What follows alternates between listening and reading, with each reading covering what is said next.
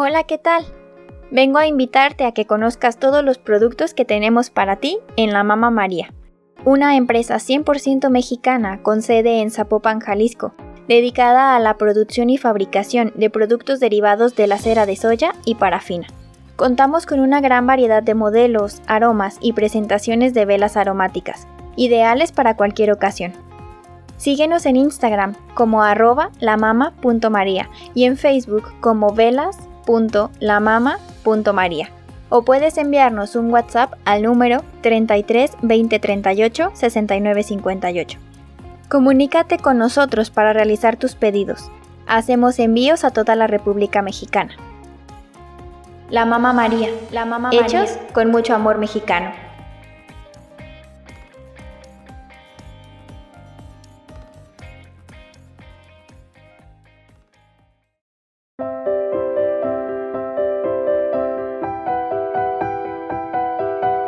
Esto es, esto es Lectores de Audios, Lectores de Audios por Monet Ponce.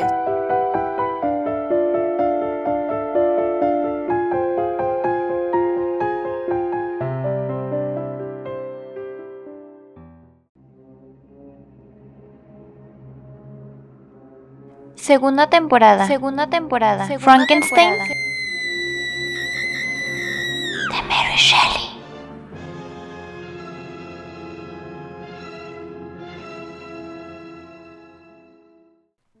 Capítulo 24 En aquellos momentos me encontraba en una situación tan desesperada que no podía ni tan solo desarrollar un pensamiento.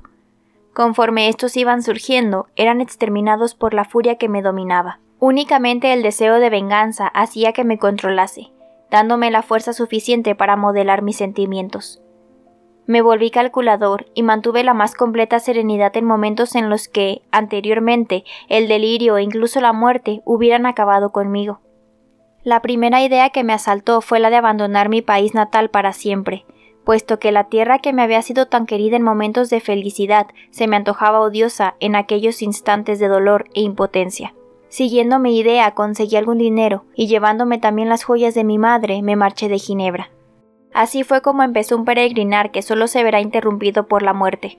He recorrido una gran parte del globo, padeciendo todos los contratiempos que sufren los viajeros al recorrer países salvajes y yermos desiertos. No sé cómo he conseguido sobrevivir, pero sí que me he visto obligado a pasar días enteros echado en cualquier rincón, soportando el agotamiento, clamando al cielo para que me concediese la muerte y recuperándome apenas con la idea de la venganza, de que solo la muerte de mi enemigo podrá darme sosiego.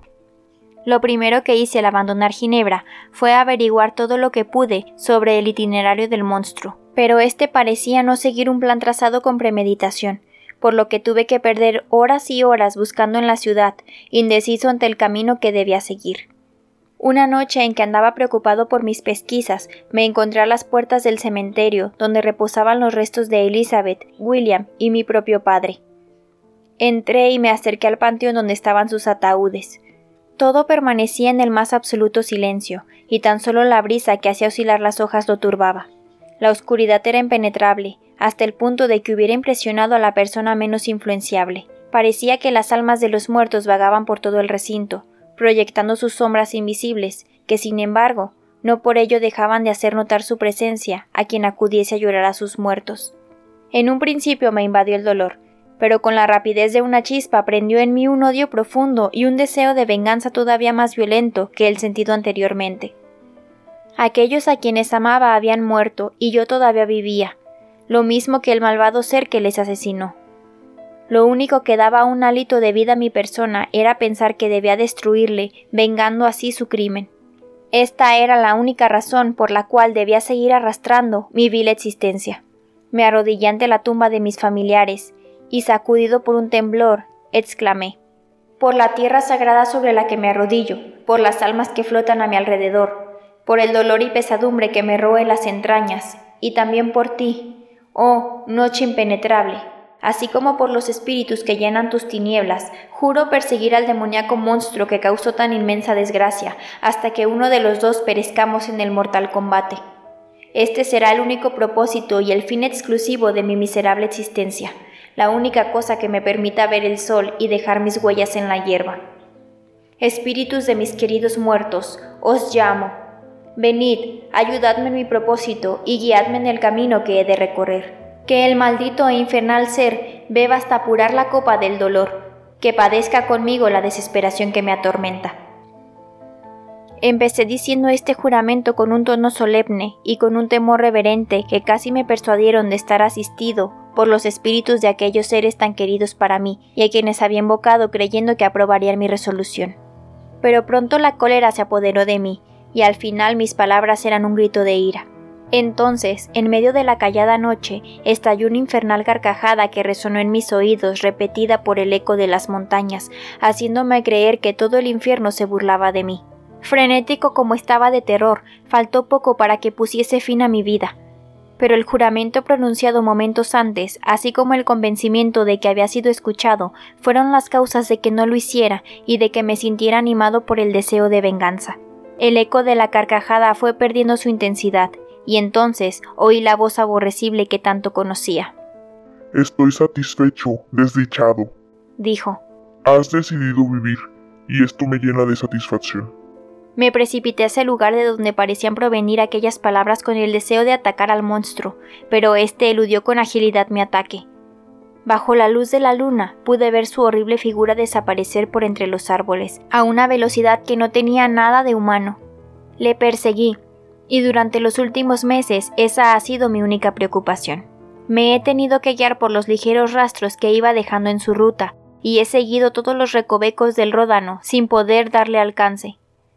Llegué hasta el azul Mediterráneo, donde, por una extraña casualidad, le vi penetrar una noche en un barco listo para zarpar hacia el Mar Negro. Y aunque pude obtener un pasaje en el navío, él consiguió escapar sin que yo pudiera hacer nada por evitarlo. Siempre en vano he recurrido incluso a las salvajes zonas de Rusia y Tartaria, unas veces obteniendo información de los horrorizados campesinos que le han visto y otras de las señales que él mismo dejaba para que yo no perdiera su rastro. Debe temer que me abandone la esperanza de encontrarle y ponga fin a mi existencia. Luego, con el comienzo de las nieves, me fue más fácil seguirle, pues sus enormes huellas quedaban bien marcadas en la blanca superficie del suelo. Tú, que te hallas al comienzo de la vida, ignoras todavía los contratiempos que ésta ofrece y no puedes comprender el calibre de mis sufrimientos.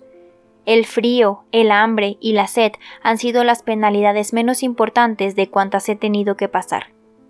Sobre mí pende la maldición de un espíritu infernal, pero también cuento con un espíritu del bien que me sigue constantemente y que, cuando mis sufrimientos o la escasez son mayores, se me aparece de improviso para salvarme de dificultades en apariencia infranqueables.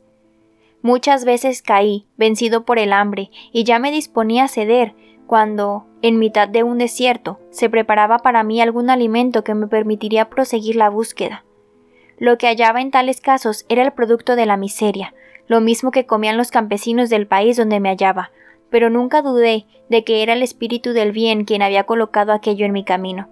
En otras ocasiones, cuando la tierra se agrietaba por causa de una pertinaz sequía y mis labios ardían sedientos, una nube cruzaba el cielo, derramando algunas pocas gotas de lluvia que bastaban para rehacerme. En mi incansable persecución procuraba avanzar por el curso de los ríos, siempre que ello me era posible pero el monstruo sabía que aquellos eran los lugares más habitados por los hombres y se obstinaba en eludirlos. Me haría seguirle por zonas en las que la vida humana era escasa o no existía siquiera, por lo que yo me veía obligado a alimentarme solo con lo que me proporcionaban las bestias que aparecían en mi camino. A veces, con el dinero de que disponía, podía ganarme la ayuda de los naturales del país, y si no, cazaba alguna bestia en el bosque y la llevaba conmigo para dejársela a cambio del fuego, los utensilios y demás cosas que ellos me habían prestado para cocinar. La vida que llevaba me resultaba totalmente odiosa, y los únicos momentos de respiro que disfrutaba me los daba el sueño. Bendito descanso. Con qué frecuencia, agotado por el esfuerzo, caía en hermosos sueños que me concedían ilusiones de felicidad. Eran los espíritus protectores quienes me proporcionaban aquellos sueños que a veces duraban horas y que me daban fuerza para seguir adelante. Si no hubiera tenido momentos como estos, habría sucumbido por los padecimientos. Durante el día, la esperanza del reposo me mantenía firme, pues sabía que cuando cayera la noche iba a ver a mis amigos, a mi dulce esposa y a mi hermoso país. Veía también la serena figura de mi padre. Oía la cálida voz de mi Elizabeth y podía contemplar a Clerval lleno de juventud y de vida. Hubo veces en que, agotado por las dificultades del camino, conseguí hacerme creer a mí mismo que había llegado la noche y me dormí soñando que estaba en los brazos de mis amigos. Cuán tierna y desesperadamente les quería. Con qué pasión me aferraba a sus imágenes, tan amadas por mí que en ocasiones, incluso estando despierto, se me aparecían como si aún viviesen. En tales instantes, mi venganza perdía virulencia y solo seguía mi camino impulsado por el deber que el cielo me había impuesto, moviéndome por un poder desconocido, como un muñeco, e impelido por una oscura fuerza que emanaba de mi alma. No sé cuáles serían los sentimientos de aquel a quien yo perseguía, pero en ocasiones me dejaba mensajes escritos en las cortezas de los árboles o en las rocas que me servían de guía e instigaban mi furia. Por ejemplo, en una de sus inscripciones aparecían con toda nitidez estas palabras. Mi reinado no ha terminado todavía. Vives, y mi poder sobre ti es total y absoluto. Sigue mis pasos. Voy en busca de los eternos hielos del norte, donde sufrirás el tormento del frío y los hielos que a mí me dejan impasible. Si te apresuras, a poca distancia de aquí encontrarás una liebre muerta. Sacia tu hambre con ella y repon tus fuerzas. Aún tenemos que luchar por nuestras vidas y todavía han de transcurrir muchísimas horas de penalidades sin fin, antes de que llegue el momento de nuestro encuentro. Adelante, enemigo. Monstruo escarnecedor. Juro vengarme implacablemente. Te prometo, miserable enemigo, que he de torturarte hasta la muerte, que jamás dejaré la lucha en que me he empeñado, a no ser que perezca. En tal caso, podré reunirme por fin con Elizabeth y con los míos, que ya están preparando la recompensa de mi agotadora tarea, de mi largo y funesto peregrinaje. A medida que avanzaba hacia el norte, las nieves aumentaban de espesor y el frío era tan penetrante que se me hacía insoportable. Las gentes del país se ocultaban en sus cabañas, y tan solo los más atrevidos osaban salir en busca de animales expulsados de sus escondrijos por el hambre. Los ríos se habían helado, siendo imposible encontrar en ellos ningún pez que sirviera de sustento. Las dificultades con que tropezaba disminuían mi avance, pero aumentaban las de mi enemigo. Otra de las inscripciones que me dejó rezaba así. Prepárate, tus padecimientos tan solo acaban de empezar. Cúbrete con pieles y provéete de alimentos, porque vamos a entrar en una región donde sufrirás tanto que por fin mi odio será satisfecho. Aquellas palabras, en vez de desanimarme, me sirvieron de acicate, y me sentí mejor dispuesto que nunca a no cejar en mi propósito. Reclamando la ayuda de los cielos, continué mi camino con renovado ardor, atravesando los desiertos helados hasta que llegué al océano Ártico. Qué diferencia de las azules aguas de los mares del sur. Cubierto de hielo en casi su totalidad, este océano no podía distinguirse de la tierra más que por su extensión sin límite y por su crudeza. Según cuentan, los griegos lloraron de contento al ver el Mediterráneo desde los montes asiáticos y celebraron con alegría el fin de sus vicisitudes. Yo no lloré, pero caí de rodillas y agradecí con toda mi alma al espíritu que me había guiado a donde me esperaba mi enemigo, el haber llegado hasta allí sano y salvo. Muy pocas semanas antes había comprado un trineo y un tiro de perros que me permitieran correr por los hielos a una mayor velocidad que si hubiera ido andando. No sabía si el monstruo se habría hecho con uno de aquellos vehículos, pero pude observar que, en lugar de perder terreno como me ocurría al principio, yo lo iba ganando. Cuando llegué a divisar el océano, únicamente me llevaba un día de ventaja. Así pues, concebí la esperanza de cruzarme en su camino antes de que alcanzara la costa, y esta idea me dio ánimos suficientes para llegar a una miserable cabaña construida al borde mismo de la playa. Pedí a sus habitantes noticias de mi enemigo y me informaron con gran exactitud. Dijeron que la noche anterior se había presentado un ser gigantesco armado de un rifle y de varias pistolas que les había hecho huir aterrorizados. Tras apoderarse de la reserva de alimentos que tenían para todo el crudo invierno y de colocarlas en un trineo, se había adueñado también de un tiro de perros, y en medio del contento de los atemorizados lugareños, emprendido rápidamente su viaje. Había tomado la dirección que no conducía a ningún lugar, por lo que suponían que los hielos le destruirían al romperse, o que moriría por causa de las bajas temperaturas. Esta noticia me sumió en la desesperación. Se me había escapado de nuevo, y yo me vería obligado a emprender un peligrosísimo viaje por los hielos del océano, soportando temperaturas que ni tan siquiera los habitantes del lugar podían resistir por mucho tiempo. Por lo tanto, era muy posible que yo, una persona acostumbrada a climas más templados, no lograse sobrevivir. No obstante, la idea de que el monstruo resistiera y yo muriera me hacía temblar de rabia, y el deseo de venganza me volvió a animar. Descansé brevemente en aquella cabaña, y en mi reposo volvieron a visitarme los espíritus de mis seres queridos para incitarme a continuar la persecución. Al despertar, dispuse lo necesario para emprender tan arduo viaje. Cambié mi trineo por otro que me permitiera correr por los desiguales hielos del helado océano, y compré cantidad de alimento suficiente para varias semanas. Una vez hecho esto, inicié la nueva etapa de mi peregrinar. No sé exactamente cuántos días han transcurrido desde entonces, pero sí que he soportado los padecimientos sin fin que me han acosado, animado tan solo por el cumplimiento de mi venganza.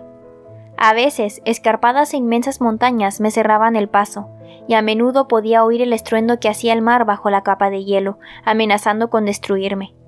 No obstante, siempre volvía a helar, con lo cual los caminos que debía recorrer se endurecían hasta ofrecerme seguridad. Ignoro cuántos días han transcurrido desde que me lancé al mar, pero a juzgar por la cantidad de alimentos que he consumido, puedo decir que he permanecido en el océano durante unas tres semanas. El largo retraso de la realización de mis planes me hacía derramar abundantes lágrimas, y poco faltó para que la desesperación lograra aniquilarme. Un día en que mis pobres animales habían conseguido coronar con gran esfuerzo la cumbre de una montaña de hielo, no sin que uno de ellos muriera de agotamiento, me encontré contemplando la enorme extensión de hielos, cuando, a lo lejos, divisé una manchita apenas perceptible en medio de una neblina que lo desdibujaba todo. Intenté distinguir con más exactitud de qué se trataba, y no pude impedir que un grito de alegría se escapara de mis labios. Mis ojos estaban viendo un trineo conducido por la enorme y monstruosa figura de mi enemigo. El corazón se me inundó de esperanza una vez más, e incluso comencé a derramar lágrimas, que me apresuré a secar con objeto de no perder ni por un instante la visión del maldito demonio. Mas seguían manando sin interrupción, y tuve que dejar que corrieran por mis mejillas con absoluta libertad. Pero aquellos no eran momentos para dilaciones, por lo que liberé a los perros de la carga que uno de ellos suponía, el muerto, y les distribuí comida y bebida abundantes. Luego, tras verme obligado a concederles una hora de reposo que me pareció eterna, emprendí de nuevo la marcha. El trineo del monstruo era cada vez más visible, y lo siguió siendo, excepto en los breves intervalos en que quedaba oculto por algún promontorio de hielo. Me di cuenta de que le iba ganando terreno, hasta el punto de que después de dos días de perseguirle, me encontraba poco más o menos a una milla de distancia de él. Mi corazón parecía que iba a estallar dentro de mí. Sin embargo, cuando ya me parecía haberle dado alcance, perdí su rastro por completo. El hielo se partió a mi alrededor con un rugido impresionante, y las aguas comenzaron a agitarse con mayor fuerza, haciéndose cada vez más peligrosas y amenazadoras. Por si esto fuera poco, también se levantó un furioso viento que hizo aparecer el mar por todas partes, encrespado y produciendo estallidos. Me apresuré, pero en vano. El hielo se había rajado por doquier, y al cabo de breves instantes me vi separado de mi enemigo por unas aguas agitadas. Navegaba a la deriva sobre un témpano, cuyo tamaño se iba reduciendo a cada choque contra el agua, lo cual me amenazaba con una muerte próxima. Así transcurrieron varias horas que pasé mordido por la ansiedad. Uno tras otro mis perros fueron muriendo, y hasta yo mismo estaba a punto de sucumbir agotado por el cansancio y el frío, cuando divisé tu barco, inmovilizado por el ancla y ofreciéndome la única esperanza de seguridad. Nada había más lejos de mi imaginación que el ver aparecer un barco en una latitud tan al norte, por lo que me quedé asombrado. No obstante, rompí el trineo y construí mal que bien unos remos, que me permitieron llevar mi balsa de hielo hasta tu embarcación. En ningún momento pensé darme por vencido, y si tu barco hubiese ido rumbo al sur, yo habría permanecido en aquel mar de hielo antes que abandonar la búsqueda de mi enemigo. Pero ibais como yo hacia el norte, y además me subisteis a bordo totalmente agotado y a punto de extinguirse mi vida, cosa que me hace estremecer porque no he dado justo cumplimiento a mis deseos. Oh, ¿cuándo permitirán mis espíritus que llegue hasta el monstruo para después poder alcanzar el eterno descanso que tanto deseo? ¿Será que debo morir mientras él continúa viviendo? Si esto ocurre, Walton, júrame que no dejarás que él saque provecho de mi muerte.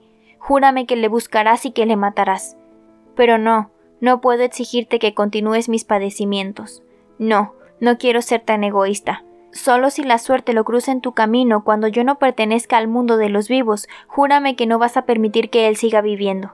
Júrame que no se lo permitirás, evitando de este modo que vaya acumulando víctima sobre víctima, que triunfe así sobre mí. Recuerda que es persuasivo y que hubo un momento en que sus palabras llegaron a influenciarme, pero no confíes nunca en él. Su figura es un pálido reflejo de su alma. Está lleno de diabólica malicia. No le escuches. Llama a los espíritus de William, Justine, Clerval, Elizabeth y mi padre. Haz que ellos te sostengan. Invoca al mío propio para que venga en tu ayuda, y húndele tu espada en mitad del corazón. Yo mismo estaré cerca de ti entonces, para impedir que tu acero falle.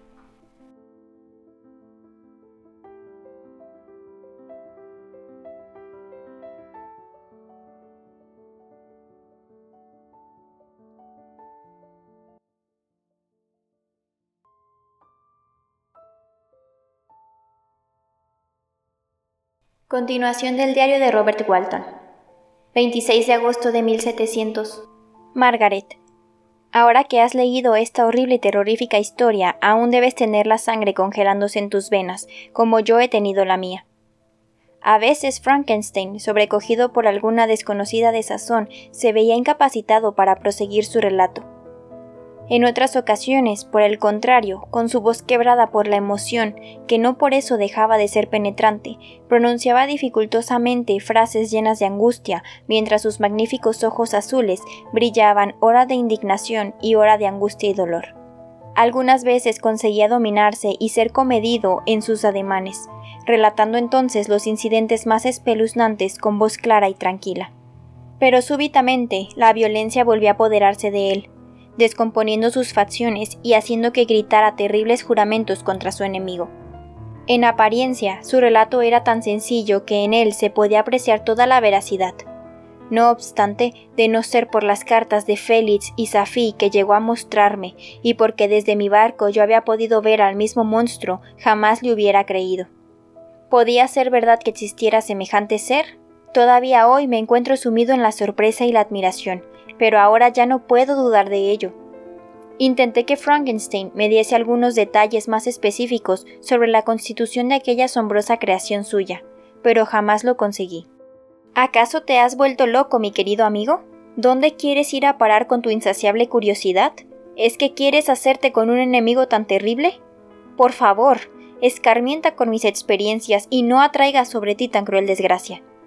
Al darse cuenta de que había ido tomando notas de todo lo que me había relatado, mostró interés por verlas y corregirlas, para darles mayor veracidad y reproducir con más detalle el verdadero espíritu de las peroratas que sostuvo con su implacable enemigo. Puesto que has tomado estas notas, no me gustaría que pasaran a la posteridad llenas de errores que las falseen. Así he pasado toda una semana, escuchando el relato más fascinante y extraordinario que jamás haya inventado una mente humana. Todos mis pensamientos y cada uno de los sentimientos de mi alma han quedado trastornados ante el interés tanto de mi huésped como de su narración, y también ante las elevadas y dulces maneras de que hace gala. Quisiera tranquilizarle, pero ¿cómo es posible despertar en un ser tan desgraciado el deseo de vivir?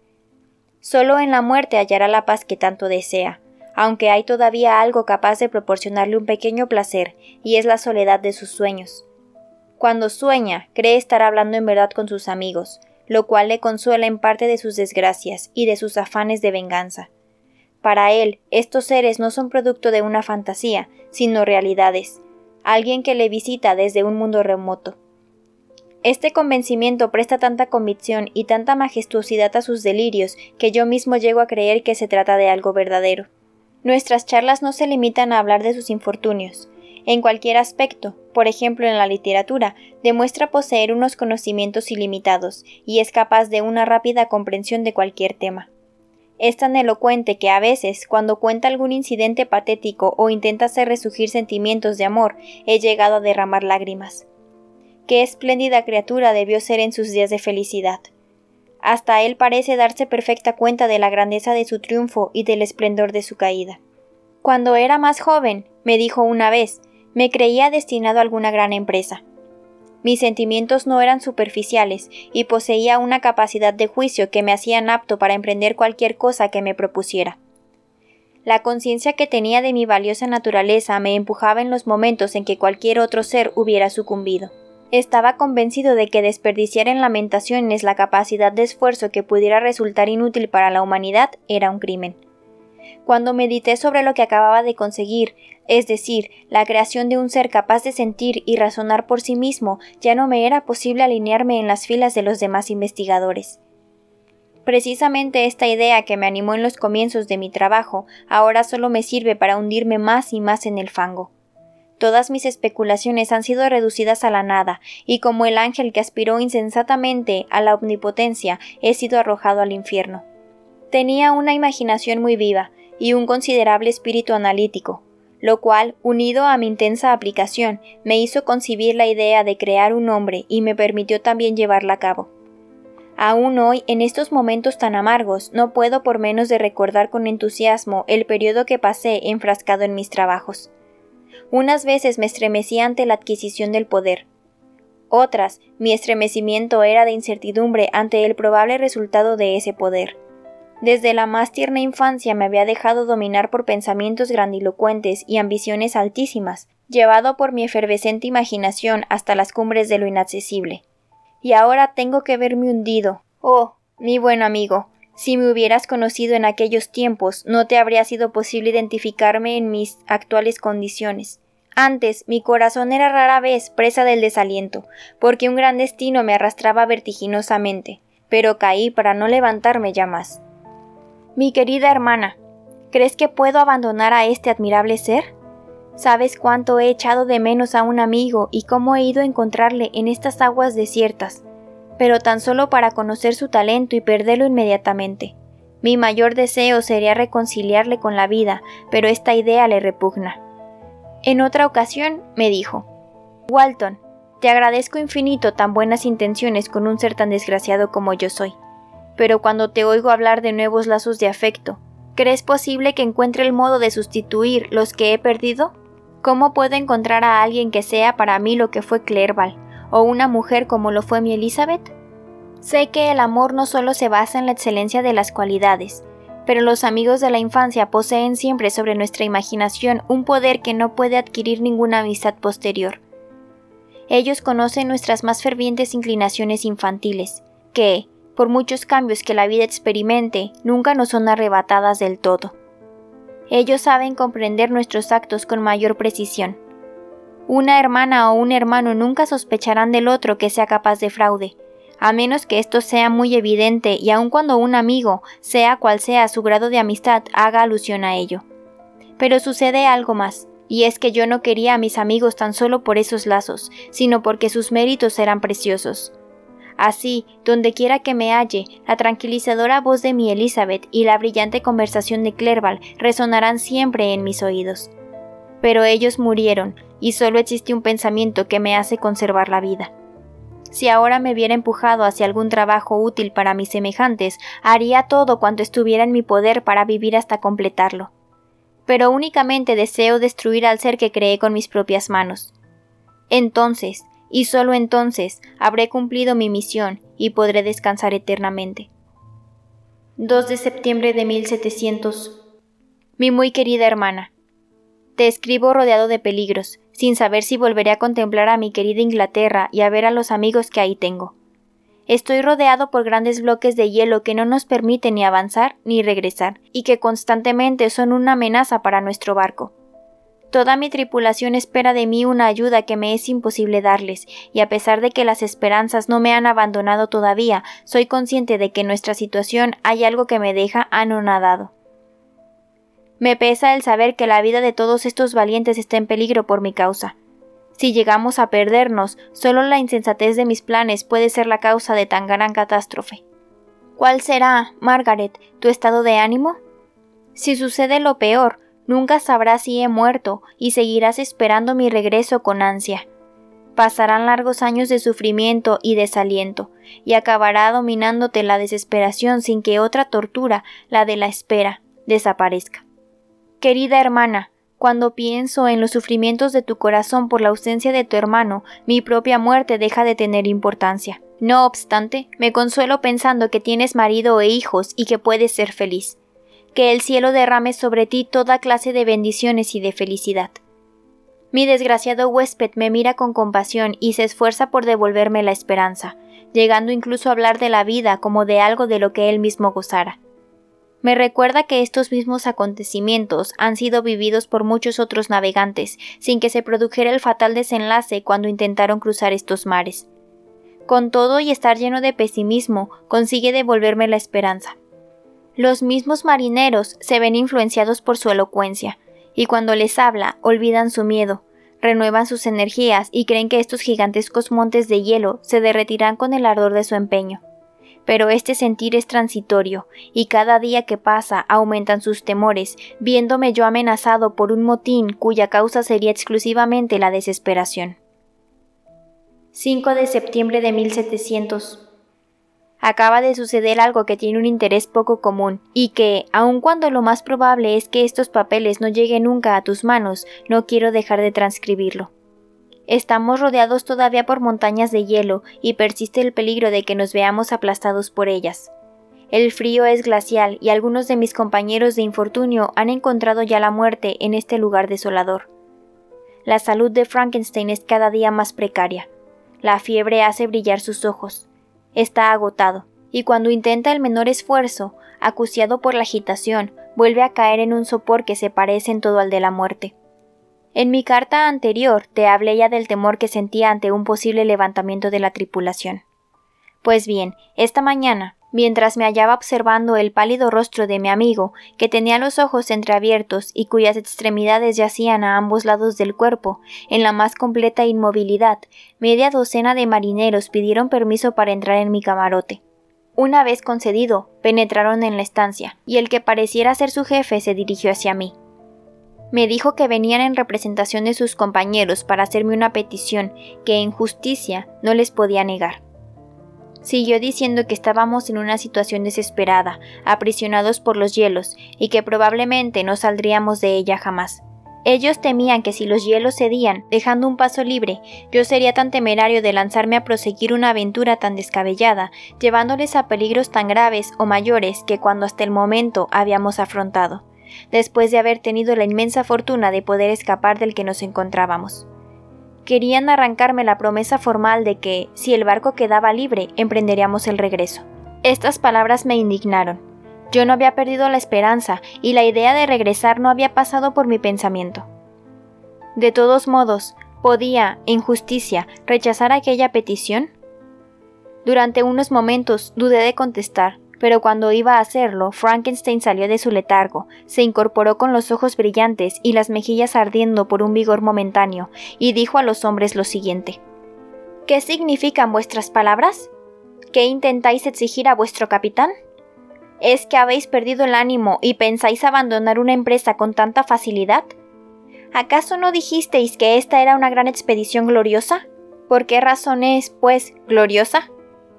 Desde luego, no porque el camino sea fácil como el de un mar del sur, sino porque está lleno de dificultades, porque a cada paso que habéis dado se ha puesto a prueba vuestra fortaleza y vuestro valor, porque el peligro y la muerte os ha acechado allí donde habéis estado y porque existen una multitud de obstáculos que vencer. Esto es lo que convierte a una empresa en gloriosa, y por esto el que se empeña en ella adquiere el honor. Si conseguís vuestro propósito, se os alabará como bienhechores de la humanidad, Vuestro nombre será reverenciado por todo el mundo como el de unos seres de valor inigualado, que han encontrado la muerte buscando el progreso de sus semejantes. Pero ahora, delante de las primeras dificultades, frente a la simple idea del peligro, o si lo preferís, ante un obstáculo que os pone verdaderamente a prueba a vosotros y a vuestro valor, retrocedéis e intentáis ser enjuiciados como hombres incapaces de soportar el frío y los peligros, como chiquillos que desean volver tiritando de frío a sus calientes y cómodos hogares. Permitid que os diga que para esto no es necesario ningún preparativo, y mucho menos el haber llegado hasta aquí. Si queríais llenar de vergüenza el alma de vuestro capitán, con la derrota y demostrar que en realidad sois unos cobardes, no era preciso llegar tan lejos. Sed hombres, o, si es preciso, más que hombres. Permaneced constantes en vuestros propósitos y sed tan firmes como rocas graníticas. Este hielo que tanto os aterroriza no está hecho de lo mismo que vuestras almas. Por el contrario, es mutable, y si vuestro empuje es el debido, no soportará vuestro embate. No debéis volver a vuestras casas con la marca de la derrota en vuestras faces. regresad como unos héroes que salieron a vencer y que ignoraron lo que es dar la espalda al enemigo. Mientras decía esto, su voz iba expresando los distintos sentimientos que manifestaban sus palabras. Los ojos rebosaban propósitos elevados y un heroísmo sin igual, por lo que no es de extrañar que aquellos duros hombres de mar se conmovieran. Se miraron unos a otros incapaces de pronunciar una sílaba, y al final yo les dije que se retiraran y que sopasasen lo que les había dicho. Si no querían, yo no les llevaría al norte, pero esperaba que su valor aumentase al reflexionar sobre estas maravillosas palabras. Salieron y yo me volví hacia mi amigo, pero éste había vuelto a desfallecer en su lecho. Una pregunta aparece como constante en mis pensamientos. ¿Cómo acabará todo esto? No obstante, prefiero la muerte antes de regresar lleno de oprobio y vergüenza por no haber alcanzado mi objetivo. Temo que mi suerte sea esta, ya que estos hombres carecen del valor necesario, que solo la gloria puede dar y no están dispuestos a soportar únicamente por buena voluntad un presente tan cruel. La suerte está echada. He dado mi consentimiento al regreso si los hielos que nos circundan no nos destruyen antes.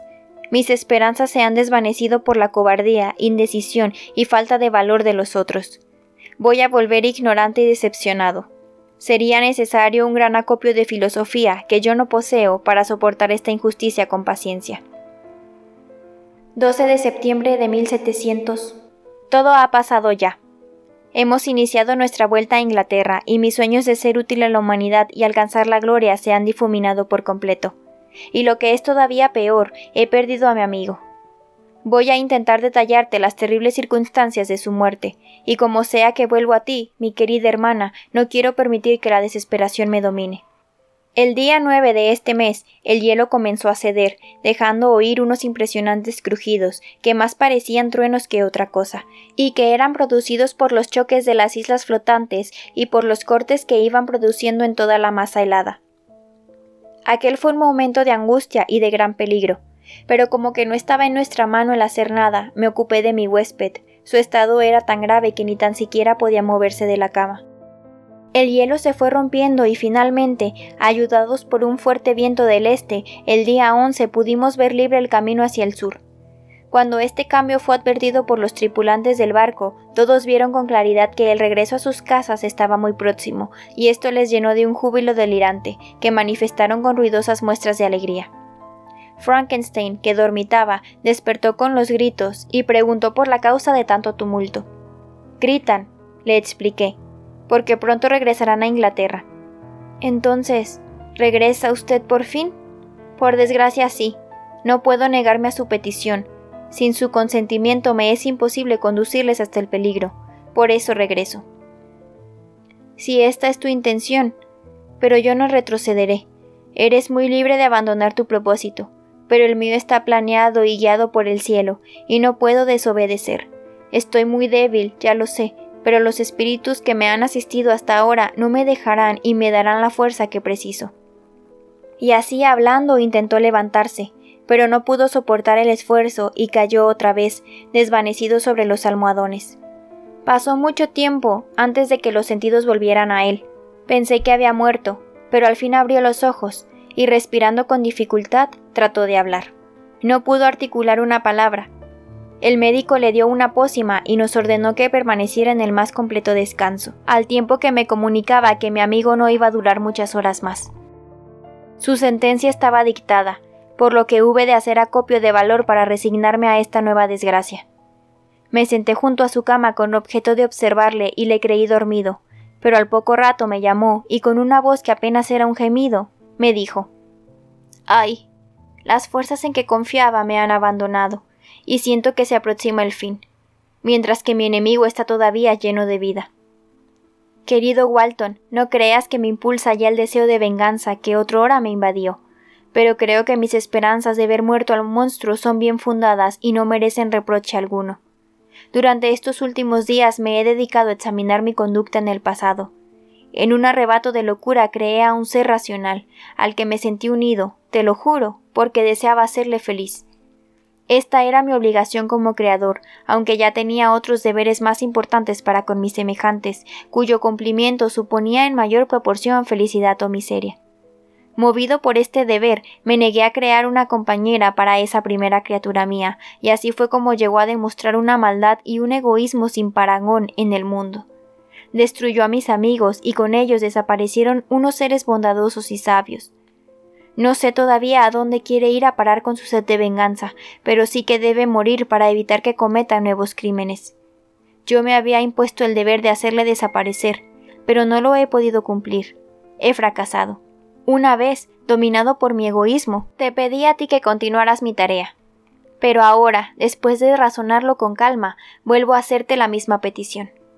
Sé que no puedo tener la osadía de solicitarte que renuncies a tu patria, a tus amigos, a todo lo que te es querido, para dedicarte tan solo a esta empresa. Sé que, puesto que vuelves a Inglaterra, las oportunidades que tendrás de dar con él son escasas. Dejo en tus manos, pues, la decisión y el determinio de lo que creas conveniente hacer. Mis juicios y mis pensamientos empiezan a nublarse por el velo de la muerte. Por otra parte, no voy a pedirte que hagas lo que yo creo acertado por temor a equivocarme. La idea de que el monstruo pueda seguir viviendo y se dedique a saciar su sed de crímenes me inquieta sobremanera. No obstante, en este momento en que tan cerca estoy de verme librado de todo ello, me siento limo de esa dicha que no he podido disfrutar desde hace muchos, muchísimos años. A mi alrededor están las sombras de mis seres amados, con quienes voy a reunirme. Adiós, Walton. Busca serenamente la felicidad y evita la ambición, aunque ésta sea en apariencia tan inofensiva como la que persigue el camino de la ciencia. Pero no sé por qué te digo todo esto. Es posible que otro pueda triunfar donde yo he fracasado. Su voz se convirtió en un susurro, y poco a poco se hizo el silencio. Finalmente, una media hora después, realizó un último esfuerzo para volver a hablar. No lo consiguió. Apretó suavemente mi mano y sus ojos se cerraron, mientras que en sus labios aparecía una débil sonrisa. Ah, Margaret, ¿Qué palabras podrían expresar lo que sentí ante la desaparición de un espíritu tan brillante? ¿Qué puedo decir para hacerte comprender la profundidad de mi pena? Cualquier expresión sería inadecuada y vana. Mientras te escribo estas líneas se me llenan los ojos de lágrimas y mi mente se siente decepcionada. Pero vuelvo a mi querida Inglaterra, donde espero hallar el consuelo que no me es posible conseguir ahora. Me interrumpen. ¿Qué ruido es ese? Son las doce de la noche y la brisa sopla suave y delicadamente. Puedo percibir desde aquí al vigía que permanece inmóvil en su puesto. Vuelvo a oír ese ruido y es como una voz humana, pero parece más tosca. Viene del camarote donde descansan los restos de mi buen amigo. Voy a ver de qué se trata. Dios de dioses, qué escena acabo de ver con mis propios ojos. Estoy desconcertado y no sé si tendré la fuerza suficiente para contarte con detalle lo sucedido. Voy a tratar de hacerlo porque, de lo contrario, cuanto te he dicho perdería parte de su sentido. He penetrado en el camarote de Frankenstein y he podido ver a una figura gigantesca inclinada sobre su cadáver. No sé cómo describirla, pero era un ser desproporcionado y no podía verle la cara. Cuando se inclinaba, le caían colgando unos mechones de pelo lacio y espeso. La mano que tendía hacia el cuerpo inerme era enorme y parecía, por su color y su aspecto, la de una momia.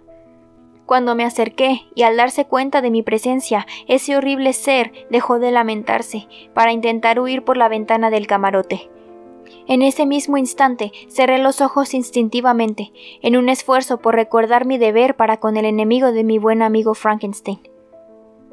Entonces le ordené que se detuviese, cosa que él hizo, no sin mirarme con aire sorprendido, y volviendo enseguida su horrible faz hacia el inanimado cuerpo de su creador. Cada uno de sus gestos parecía el fruto de una pasión incontrolable. He aquí una de mis víctimas, exclamó. En su muerte se consuma mi ansia de venganza y se cierra el siglo de mi mísera existencia.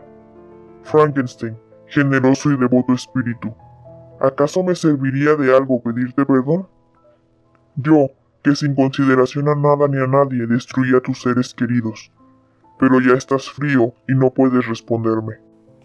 Su voz estaba dominada por el dolor, y mi primer impulso ha sido cumplir con la voluntad de mi amigo y destruir al monstruo pero no lo he hecho. porque me lo ha impedido un sentimiento de compasión mezclado con la curiosidad. Aun cuando me acerqué a él, no osé levantar los ojos hacia su cara ultraterrena, capaz de atormentar al más tranquilo y sereno de los mortales. Intenté hablarle, pero las palabras se helaron en mis labios, mientras aquel ser continuaba lamentándose.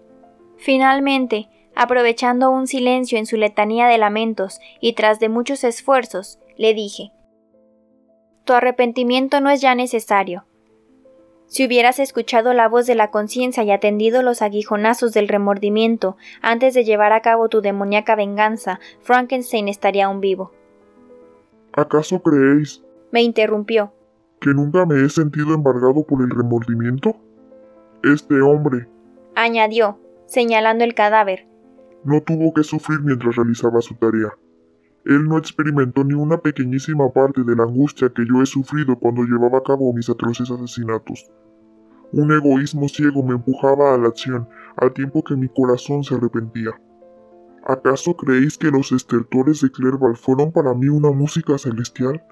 Yo deseaba amor y simpatía, y cuando me vi obligado al odio y al vicio, por causa de la desgracia, tuve que soportar torturas inigualadas por nadie y que vos no podéis ni tan siquiera imaginar. Así, después del asesinato de Clerval, volví a Suiza con el corazón destrozado, y tuve tanta compasión de Frankenstein que hasta yo me sentía aterrorizado. Pero cuando supe que el autor de mis días y de mis innumerables tormentos osaba concebir ideas de felicidad, mientras sobre mí se acumulaba desgracia tras desgracia, cuando vi que se disponía a disfrutar de una felicidad que a mí me estaba negada, me sentí dominado por una envidia impotente y por una amarga indignación que acicatearon mi deseo de venganza. Recordé las amenazas que yo mismo había proferido y decidí cumplirlas. Sabía de antemano que me conducirían a una nueva y mortal tortura, pero yo me sentía el esclavo y no el dueño de un apasionamiento que no podía abandonar, aun cuando me resultase aborrecible. Y cuando ella murió... No, aquella vez no me sentí miserable. Cometí aquel crimen renegando de toda clase de sentimientos y movido por el afán de venganza. A partir de aquel momento el mal se convirtió para mí en bien y llegado a este extremo era obvio que no tenía elección. Por lo tanto, me fue necesario adaptar mi naturaleza a algo que yo mismo había elegido voluntariamente. Y desde entonces el cumplimiento de mis diabólicos proyectos no ha sido más que una pasión insaciable. Ahora por fin he rematado mi obra. Esta ha sido mi última víctima. Estas manifestaciones comenzaron por conmoverme, pero al recordar lo que me había dicho Frankenstein respecto a sus elocuencias y a su capacidad de convicción, y viendo el cuerpo de mi amigo exánime, sentí cómo la indignación se apoderó nuevamente de mí. Monstruo mil veces maldito, le dije. ¿Por qué vienes a llorar la muerte de tu última víctima? Tú, que arrojaste una brasa ardiendo al techo de una cabaña, y luego te quedaste para contemplar tu obra destructora a la vez que te lamentabas. Maldito hipócrita, si aquel a quien lloras volviese a la vida, se convertiría de nuevo en el blanco de tu venganza. No es piedad lo que sientes. No, tus lamentos se deben a la desesperación que te produce verle fuera de tu poder. Oh no, esto no es verdad, me interrumpió. No busco simpatía alguna en mi dolor, porque sé perfectamente que jamás la encontraría. La primera vez que la busqué fue en el amor y la virtud. Quise participar en las sensaciones de la felicidad y el afecto. Pero ahora, la virtud es para mí un espejismo y la felicidad se ha convertido en odio. ¿Dónde creéis que puedo encontrar simpatía? Me basta con sufrir en solitario mientras duren mis padecimientos, pues sé que cuando muera, los únicos recuerdos que acompañarán mi memoria estarán teñidos de vergüenza y horror. Hubo un tiempo en que mi imaginación se alimentaba con sueños de virtud, fama y felicidad en que esperaba con candorosa ilusión encontrar en mi vida seres capaces de olvidar mi malformación y de amarme por las excelencias de mi alma. Pero el crimen me ha reducido a un nivel peor que el de las alimañas. No hay en el mundo maldad, ni desgracia, ni miseria que sean comparables a la mía. A veces examino la senda de mis horribles crímenes y no puedo creer que los haya cometido la misma criatura que en otro tiempo tuvo sublimes y trascendentes visiones de la belleza, y la majestad que caracterizan a la virtud. Estaba escrito, el ángel caído se convierte en el espíritu del mal, pero él, enemigo de Dios y de los hombres como fue, tiene amigos que le consuelan en su desolación, mientras que yo estoy completamente solo. Vos os llamáis amigo de Frankenstein y parecéis tener algún conocimiento de mis crímenes y de mis penas. Pero por muchos detalles que él os haya podido dar, nunca serán sino el resumen de horas, de meses en los que se han acumulado las miserias y he desperdiciado mis energías en inútiles apasionamientos. Porque, mientras iba consumando la venganza, yo no conseguía calmar mis ardientes deseos. Bullía por encontrar amor y afecto, y lo único que hallaba era el desprecio y el horror. ¿Acaso no es esto una cruel injusticia? Porque solamente yo tenía que ser tachado de criminal cuando toda la humanidad pecaba contra mí. ¿Por qué no odiáis a Félix, que tan violentamente me expulsó de su lado? ¿Por qué aquel gañán intentó matar al salvador de su hija? Ay, aquellos eran unos seres inmaculados, y solo yo soy el miserable, el proscrito, un monstruo que merece ser pisoteado. Ahora, cuando recuerdo esto y me arrepiento de mis acciones, no puedo evitar que la sangre bulla en mis venas. Es cierto, soy un miserable, He asesinado a criaturas indefensas, he estrangulado al inocente mientras reposaba, he arrancado la vida de quienes no me habían ofendido jamás, he conseguido que mi criador se convirtiera en un alma en pena después de haber sido un magnífico ejemplo de admiración y amor. Le he perseguido hasta acosarle, y ahora yace aquí, sin vida. Vos podéis odiarme, pero nunca llegará vuestro odio al nivel que llega el que yo siento por mí mismo. Miro estas manos asesinas, escucho el corazón que concibió tales planes, y espero con ansia el momento en que ni mis ojos ni mis oídos serán capaces de ver u oír. No debéis temer que sea todavía instrumento de desgracias. He terminado casi mi trabajo. No me hace falta ni vuestra vida ni la de ningún otro hombre para completar lo que es necesario completar. La única vida que preciso es la mía, y no tardaré mucho en obtenerla. Voy a abandonar vuestro barco en el mismo témpano que me trajo a él, y me dirigiré al extremo más alejado del hemisferio. Allí reuniré el material que adornará mi pila funeraria, y en ella convertiré este cuerpo deforme y horrendo en cenizas, para que no sirva de curiosidad a ningún buscador de gloria que desee crear otro ser tan desgraciado como yo he sido. Moriré, y muriendo no sentiré ningún dolor ni experimentaré insatisfacción alguna. Quien me dio la vida ha muerto, Así pues, cuando yo haya desaparecido, el recuerdo de ambos desaparecerá también. El sol no volverá a calentarme, la brisa no acariciará ya nunca más mis mejillas, y las estrellas no me servirán de guía. La luz, el sentimiento y los sentidos formarán parte del pasado, y solo cuando esto suceda podré encontrar mi auténtica felicidad. Hace algunos años, cuando pude apreciar por primera vez la cálida alegría de la primavera y escuchar el murmullo de las hojas y el piar de los pájaros. Cuando creí que todo aquello también había sido creado para mí, podía haber muerto de felicidad. Pero ahora, emponzoñado como estoy por mis crímenes, destrozados como tengo todos mis sentimientos, ¿dónde podré encontrar el reposo que necesito si no es en la muerte? Adiós, os dejo. Por última vez dirijo mis ojos hacia el ser humano. Adiós, Frankenstein. Si te fuera posible volver a la vida, si todavía quedase en tu alma un rescoldo que alimentase sentimientos de venganza hacia mí, te juro que quedarías más satisfecho con mi triste vida que con mi muerte. Pero las cosas no serán así, porque tú has buscado mi destrucción para poner fin a nuevas y mayores desgracias. Y aun suponiendo que no hayas dejado de sentir, donde quiera que estés, no querrás imponerme un castigo mayor que el que padece mi existencia. Tu vida fue desgraciada y miserable, pero peor fue la mía, porque el dolor del remordimiento me seguirá clavando sus puñales hasta que la muerte cierre para siempre las heridas de mi alma. Pronto, muy pronto, moriré y dejaré de experimentar lo que ahora siento. Pronto acabaré con estos pensamientos. Ascenderé gozoso a mi pira funeraria y gozaré del dolor que me produzcan las llamas. El fulgor de esta conflagración se apagará lentamente el viento recogerá mis cenizas para llevarlas hasta el mar y mi espíritu encontrará al fin la paz. Aunque me sea posible pensar, estoy seguro de que ya no será lo mismo, de que todo será distinto a como es ahora. Adiós. Y saltó por la ventana del camarote al terminar de pronunciar estas palabras, cayendo sobre el témpano de hielo que flotaba a uno de los costados del buque. Las olas le arrastraron en una especie de torbellino, y se perdió en la oscuridad de la distancia.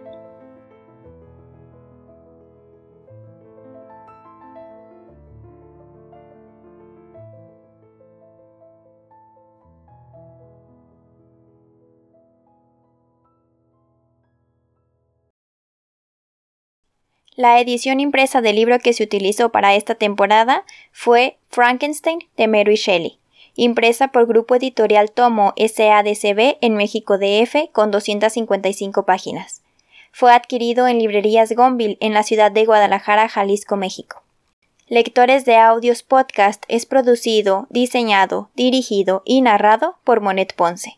La música que se utilizó para el ambiente de cada episodio obtiene su crédito correspondiente en la descripción de cada uno de ellos.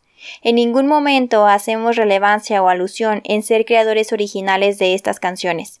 Se utilizaron únicamente con el fin de contribuir a la armonización de la historia y el que fueran del conocimiento público de los oyentes que pudieran estar interesados en esas obras musicales.